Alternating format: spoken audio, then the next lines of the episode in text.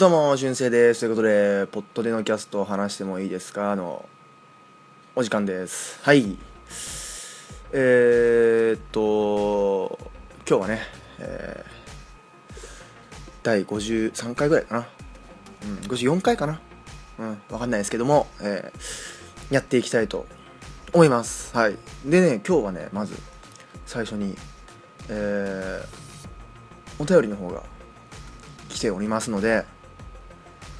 そちらから読んでいきたいと思います。はい。ということで、まずは、ちょっと、読んでいきましょうかね。こちら、えー、生浜さんからいただきました。生浜さん、ありがとうございます。えー、じゃあ読みましょうかね。俊生さん、こんにちは。いつも楽しく聞かせていただいております。はい、こんにちは。最近聞き始めて過去回から一気に聞いております。さて、俊生さんに質問です。俊生さんは高校生ということで、高校生、最近の高校生の、えー恋愛事情や、えー、俊生さんの恋愛の思い出などを聞かせてほしいです。告白したりされたりあるんじゃないですか？ということで、いただきました。ありがとうございます。はい。えー、生浜さんからね、はい。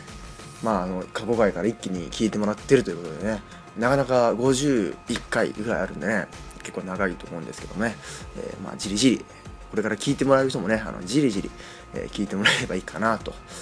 えー思うんですけども、えまあ、恋愛事情ね、まあ、ちょっと前にね、あの恋愛のね、あの話を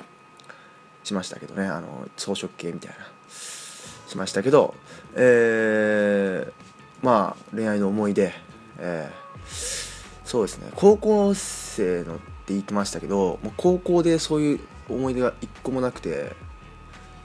えーどっちかというと中学校の方がこう恋愛に積極的な感じでしたので私は。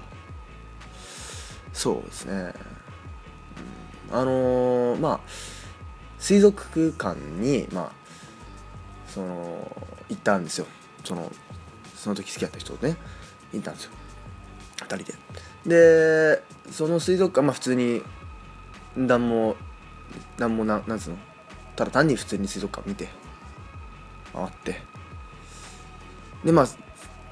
こう最初はそんな気じゃなかったんですけどこれなんだろうな。やっていくうちにあもうちょっと今日告るしかないわみたいな気持ちになってそのペンギンだったかなあれは。ペンギンかなんかのショーを見てたんですよ。でそのまあやりますよねペンギンのショー。でそれをが見終わった後にこう見終わった後にこうふと言ってみたんですよね。あの付き合おうよみたいな。そうそしてらそそしたらそしたらまあいいよみたいな感じになってこううん。付き合うことになったよっていう、まあ、話ですかね。まあそれだとまあ23ヶ月で別れちゃったんですけど。まあそういうのですかね。うん。はい。そういう感じですかね。思い出といえば。だからその高校生の時の中学校の時の方がね思い出、えーたくさんありますね。ということで、えー生浜さんありがとうございました。はい。まあこんな感じでね、えー皆さんからのお便りお待ちしております。さあということで今日はですね、えーニュース会ですね。ニュース会、えー今日もちょっと、えー今日は久しぶりのニュー久しぶりか。ニュース会も、えちょっとねいくつか4個か5個ぐらいニュースを集めてきております。はい。ちょっとはい。ニュースです。そして、えー今回動画はですね動画はちょっとなんだろう。なんつうのかな。あのハプニング映像的な感じですかね。あのちょっとまあハプニング映像ですね。ちょっと海外の人の、えーハプニング映像をちょっと紹介しようかなと。すごい怖い恐怖体験っつっていいのかな。はい。そんな、えー動画を紹介したいと思いますので、はい、こんなラインナップで今日はお送りしたいと思います。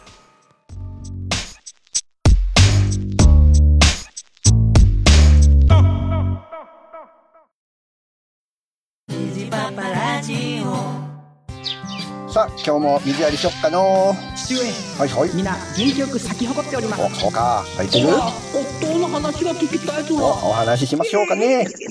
水箱も不倫するんですあ不良興奮するんですよおなな説明しようあ夜夜ですか？もううるさいうるさいもう出荷出荷出荷もうお前ら出荷虹パパラジオ聞いてくださいどうも、猫のしっぽ、ポッドキャストパーソナリティの猫好きです。どうも、ガンちゃんです。もう、またガンちゃん酔っ払ってる。猫のしっぽポッドキャスト、ただいま絶賛配信中です。毎週日曜日と月曜日うん。ちょっとガンちゃんしっかりしてよ。大丈夫、大丈夫。全然酔ってないからね。ポッドキャスト、ポッドタク、ミミミ、オンオンうんうん。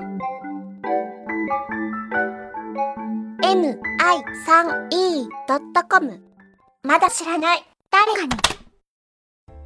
さあということでえー、ね行きましょうか今回はニュース会久しぶりですねニュース会あんまりやってなかったですよねええやちょっと前にやったの30 40何回か30回とか今年入って1回かいや1回やったかな。ちょっと覚えてないんですけど、まあ、そんな、えー久しぶりなニュース会ですね、えー4個か5個ぐらいちょっとニュースを、えー持ってきたんでそちらを読みながらちょっと話していこうかなと思います。えーまずはですね、まあ、ちょっと前にね、えー発売されました任天堂スイッチに、えーね、関するちょっと危ないお話ですね。えー、任天堂スイッチじゃない父親殴った息子を逮捕ということで、えーまあ、任天堂スイッチなんですけども、えー東京都世田谷区内の、えー自宅で父親過去53歳に、えー暴行を加えたとして、えー警視庁は3日同居する26歳の息子を傷害の現行犯で逮捕しました、えー息子さんは頼んだゲーム機を買ってこなかったからやったと容疑を認めていると言います。父親は頭部を打撲する全治2週間の怪我を負ったそうです。世田谷署によると、えー息子は3日発売の新型ゲーム機任天堂スイッチの購入を父親に依頼したが頼んだゲーム機と、えー違うゲーム機を買ってきたことから、えー怒って、えー父親の頭をこう殴りつけたということですね。はい、ということで、えー怖い、まあ、ちょっと省略しますけど後半は。ということで、えーこんな任天堂スイッチじゃないって何を買ってきたんでしょうかね。えーうん何を買ってきたんでしょうかね。調べに対し息子は買ってきたものが何かは知らないがスイッチでないことだけは分かった蜂のようなマークが目に入ってから記憶がないと供述しています何だったんでしょうかねということでまあちょっとね、まあ、26歳の息子です。26歳ですからね。26歳の息子が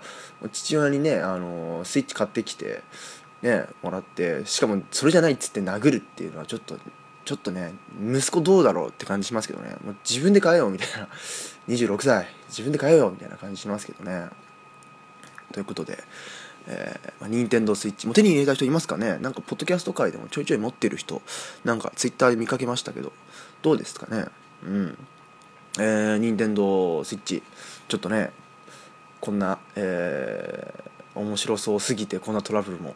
起きましたよということですかね。僕もねなんかねあの弟がなんか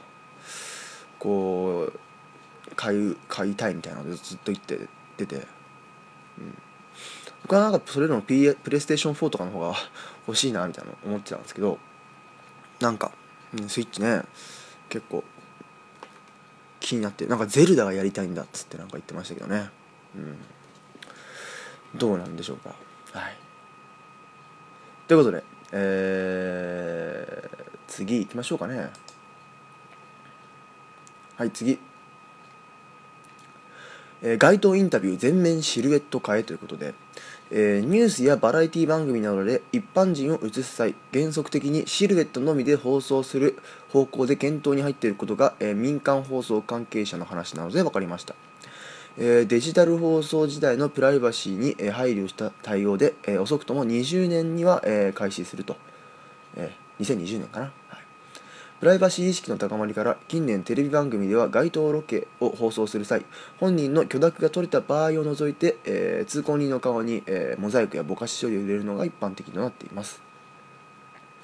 えー画像が鮮明なデジタル放送では瞬間的に映り込んだ通行人でも身元が特定される恐れがあります。ぼかし処理やプライバシー侵害による、えー基礎リスクを回避するための対応ですが人通りが多い場所では、えーまるで視力が落ちたかのようなモヤモヤ画面になるなど、えー視聴者の不満は高まりつつあります、はい。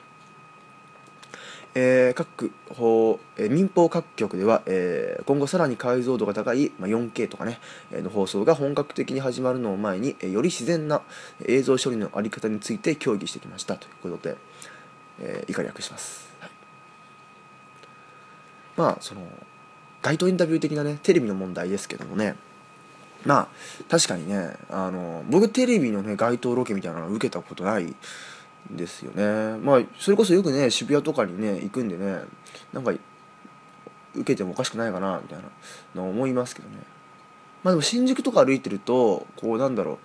誰テレビかどうかわかんないけどめっちゃ撮影してるみたいな撮影クルーみたいなのよく見ますけど本当にテレビかわかんない。もしかすると YouTuber かもしれないしね、うん、もしくはなんか個人のなんか、ちっこい映像のやつかもしれないんですけど、うん、あとあれねなんかようわからんようわからんモデルが男の人とずっと写真撮ってるみたいな。それあなたはプロの雑誌ですか？それともなんかツイッターに載っけるだけの写真ですか？みたいなのわかんないけどとりあえずすごい綺麗にこうメイクとかした、うん、人がなんかあの男のカメラマンと2人でずっとなんか撮ってるみたいなのはそっちの方がよく見ますかね、うん。まあ、それどうでもいいんですけど。えー、ねあのまあシルエット表示っていうのもねなかなか、まあ、これは映像、まあ、映像の技術が高まればいけるのかな。ほら僕も動画とか、まあ、ど個人で作る動画とテレビの編集が全く全然違うっていうのは分かるんですけどいやなかなかこうぼかしを入れる方が楽なんじゃないかなとは思うんですけどね。こう人の形だけシルエットするのはっていうのはね。確かになんかこうね最近ほらツイッターとかでさあの別に番組は全然その気なくてもなんかツイッターとかでちょっとなんか言われるとこう意図せずこうなんか変変に盛り上がっちゃうみたいなのもねあのありますからね。まあそういった問題があるテレビ界もあるんでしょうかね、うん、街頭インタビュー問題、はい、さあそして次行きましょうが。はい次。わいせつ性が高いとしてロボットカレンダー発売延期にということで、はい。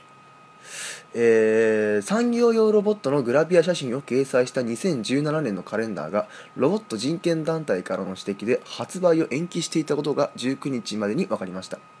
ロボット本体をむき出しにした、えー写真はわいせつ性が高くロボットへの人権侵害に当たるという。発売元は配慮が足りなかったとして写真の差し替えを決めました、はい、ということで、えーまあこのなんだろう。ロボットほらなんだろう。最近ねロボットとかでも結構こう人間の形にすごい寄せててさそれこそ人造人間じゃないけどさぽいのあるじゃないですかね。そういう感じなんですかね。うん。だからその人じゃなければいいだろうみたいな、うん、感じの話ですかね。もこの前ねお台場行ったんですけどあのーインフォメーションのところにねもうねなんか人工知能ロボットみたいなのがねいましたよ。受付ロボットみたいなのがいてこうロボット化されてましたね。うん。あちょっと若干ねロボット化されたやつにちょっと見つめられると若干怖いものありますよね。はい。まあこんなロボットカレンダー。ね。まあなかなか、まあ、グラビアカレンダーみたいなのは売ってるだろうけどね。なかなかそれをロボットでやらせようっていう発想がねなかなかありませんからね。ということで、えー、わいせつ性が高いロボットカレンダー発売延期になりました。どう写真を差し替えるんですかね。うん。ということで、えー、いきましょう。次えー匂いの著作権管理団体スメラックが年内にも設立されるということです、えー有名料理店の、えー料理や匂いの香料の著作権を、えー一元っていうのかな？一元的に管理する、えー著作権保護団体スメラックが、えー年内にも、えー設置設立されると、えーいう話ですね。設立される見通しがあることが分かった、えー近い将来匂いのデジタル配信が本格化される見込みが強いことから、えー匂いの無断配信に備え各関係団体から、えー使用料を徴収していく方針ということで、えこれまで特定の香料物質を除いた匂いそのものの著作権に関する厳密な法規定は、え存在しなかった。だが現在デジタル化した匂い成分をインターネットから不特定多数に配信しユーザーの端末から同じ匂いを出すことができるデバイスの開発が進んでいることから、え近い将来有名料理店から、え採取した匂いをデジタル化した後デジタルおかずとして、えー料理店の許可なく無断配信するサービスが登場する可能性が高くこれらの匂いの、えー著作権を適切に管理する団体の設立が不可欠と判断されたということで以下略です。はい、ということで、えー匂いにも著作権が出るんですかね。まあ、今までこう文章だとかね音楽だとか、まあ、絵とかねそういうのはありますけど、えーまあ匂いもね著作権対象になってくるんですかね、まあ、著作権ってこう厄介な問題ですけどこのジャスラック問題あるじゃないですか。とかねこうありますから、えーもう面倒な問題ではあるんですけど匂いまでねいきますか。はい。こうデジタル端末みたいなのはねあのーこうなんだろう匂いを配信できるみたいなそういうのも開発されて、まあ、再発中なのかなみたいなこともありますからね。そんな時代も来るんですかね。匂いってね。なかなかまあなんか匂い匂いフェチの人にはねたまらない時代だと思いますけどね。うん。僕はあんま匂いフェチじゃないので、ま匂い匂いは好きですけどそんなフェチってほどこだわりみたいなのはないので、まあ、普通にいい匂いはいいなっていう普通の匂い好きというか、うん。まあ、普通ですね。そんなにこう匂い詳しいわけじゃないですね、まあ、そもそもその鼻詰まりやすいからね。うん。あの、まあ、こまさにまさにこの時期とかね。花粉症とかでね、うん、だからそんなにスメラックにお世話になることにはならないと思うんですけどだからね匂いの著作権を犯してまでこうなんか、えー匂いを吸ってやろうとは思いませんけどもね。はい。さあそんな感じですかね。うん。大体ちょっと面白い感じで。調べたのはこんな感じですかね。まあちょっと、えーまあ、今日はね、まあ、任天堂スイッチをね殴じゃないとして殴ったりとかね、えーまあ、街頭インタビューシルエットカードねわいせつ性の高いロボットカレンダー、えー匂いの著作権、えー4つ、えー調べてみました。えっと、一応この全部記事のリンクはね、えーこうブログ記事とかあのアートワークタップしたところに出てくる概要欄みたいなところにも載っけておきますので、えーちょっと気になった方はこう見てみてください。はい。ということで、まあ、ちょっと短いけどいいかな、こんな感じで。はい。ということで、今回は以上です。はい。まあちょっと短いですけどね、まあこんぐらいにしときましょう。ということで、えー、まあなんかね、えー気になったことあればお便りしてください。ということで、今回は久しぶりのニュースの回でした。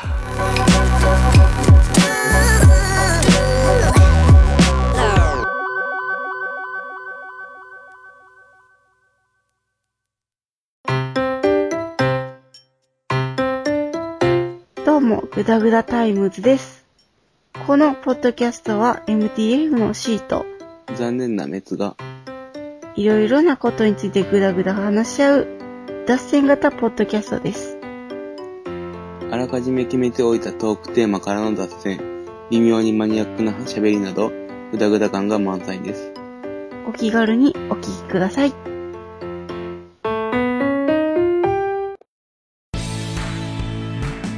アニマルキャスターズがお送りするポッドキャスト番組アニマルミュージックレイディオ音楽の話やそうでない話番組の中で楽曲を流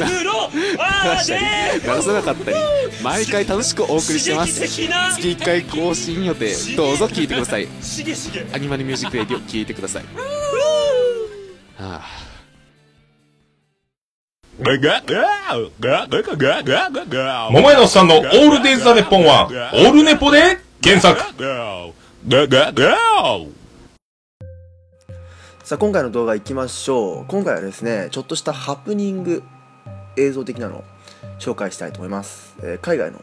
動画ですね。はい。えーこれ読み方合ってるかな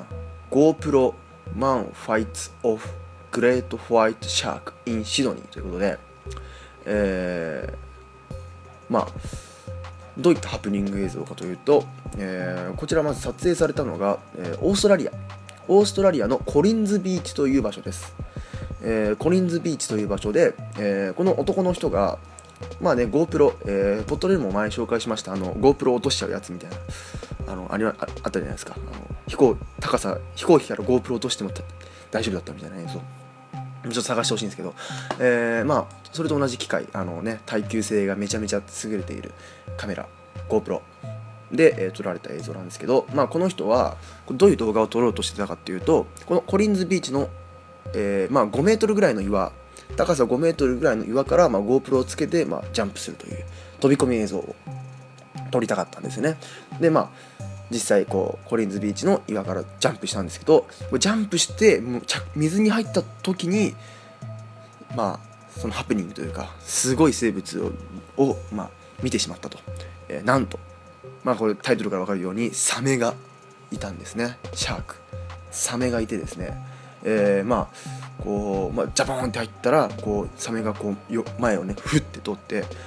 こう男の人がこう慌てて、えーこう海から出てくるっていう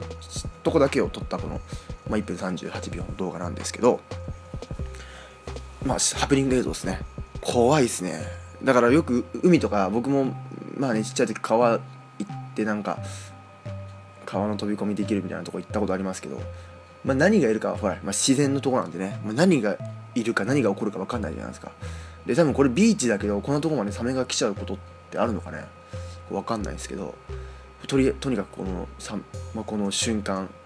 その瞬間を激写してしまったという GoPro に映っちゃったんで、まあ、アップロードされているという動画なんですけど。いや怖いですね。食われるかもしれませんからね、うん、ということで、まあ、今回はこの1本だけなんですけどニコニコなしで、えーこのちょっとちょっとしたハプニング映像恐怖体験映像、えーがあるので、えーぜひ気になった方は見てみてください。ということで今回の動画は恐怖映像 GoPro Man Fights Off Great White Shark in Sydney というね、えーハプニング映像でした。はい、そうということで今回はちょっと以上です短めですけどね。えーお便りお待ちしております。はい。えーメールアドレスは saturday.podcast.gmail.com アートワーク見てください。そして Google フォームでも、えーお便りお待ちしております。はい。Google ね、フォームもありますから。そして Twitter は @poddode、そしてハッシュタグはポッドででございます。はい。えーそ実はね、今ね、あの今日エンディングまた流れると思うんですけど、このエンディング実は僕が、えー最近いじり始めたそうガレージバンドってアプリでね実は自分で自作してみたものなので、えーちょっと最後まで聞いてもらえるといいかなと思います。ちょっとね挑戦してみました。ということで今このここからねエンディングで流れる曲なんですけども、えー自作なのでねちょっとぜひあのーねはい聞いてもらえればなと。ちょっとそう自作音楽的なのでね、えー挑戦してみたいと、はい、思います。ということで、えーまた次回お会いしましょう。では。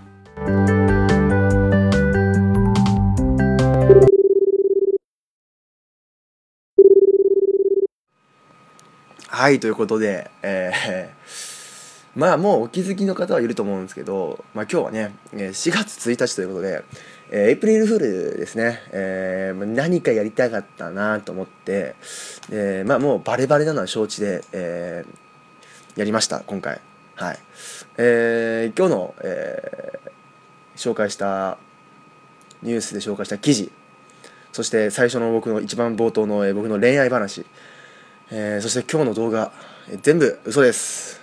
はい。一応ネタ最後にネタバレしないとね、こうよ誤解を招くかと思って最後にこうつけてるんですけど、えーっと、じゃあまずね、僕の恋愛話からいきましょうか。えーっと、まずね、えー最初に来たお便り、生浜さんからのお便り、あれも嘘です。あれも勝手に僕が作りました。そして、それで話した僕の水族館に行った話、嘘です。水族館に行ったことありませんし、水族館で告白したこともありません。はい。えーそして、今日メインで紹介したニュース、えーこちらも全部嘘でございます。まあ、ちょっと途中からね、ぶっ飛んだえーニュースがあったので、ちょっと若干おかしいぞと思った方はいると思うんですけど、まあ、それもちょっと若干のそのフラグですね。はい。えっ、と、まあね、こちらの虚構新聞というサイトがありまして、えっ、と、嘘のニュースばっか載っけてるサイトが、有名なサイトがあって、そちらの記事をお借りしました。なので、リンクは、載ってるのは本当のリンクです。はい。虚構新聞のリンクです。で、虚構新聞、こちら、ポッドキャストもやってるみたいなので、気になった方は聞いてみてください。僕まだ聞いてないですけど。はい。えー、虚構新聞さんの曲、えーちょっとサイトで、あの、記事で、えーやりました、えー街頭インタビューはシルエット化されないし、えー、任天堂スイッチで殴った人もいないし、えーにスネラックなんてないし、えーはい、ロボットのわいせつ写真なんてもっとないですね